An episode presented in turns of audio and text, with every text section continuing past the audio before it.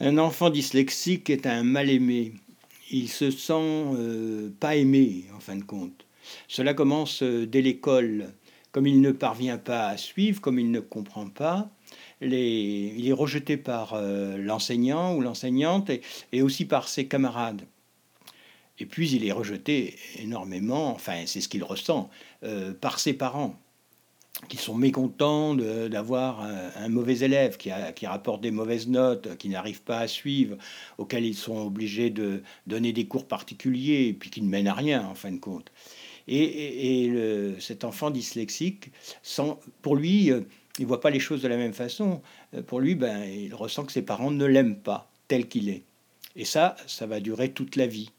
Euh, ça va s'inscrire indéfiniment dans, dans sa tête il va euh, plus tard, lorsqu'il va rencontrer, euh, euh, si c'est un homme, il va rencontrer une, jeune fille.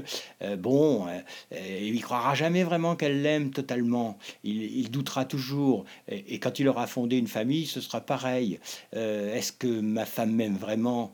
Est-ce que mes enfants m'aiment vraiment? Et, sans arrêt, il sera en train de les tester. Euh, consciemment ou inconsciemment d'ailleurs, mais il aura besoin toujours qu'on lui prouve qu'on l'aime, et en même temps, il doutera toute sa vie. Et, en fin de compte, euh, ça, sera toujours un, euh, comment dirais-je, un, plus ou moins malheureux en amour. Il sera jamais sûr qu'on l'aime vraiment pour lui-même.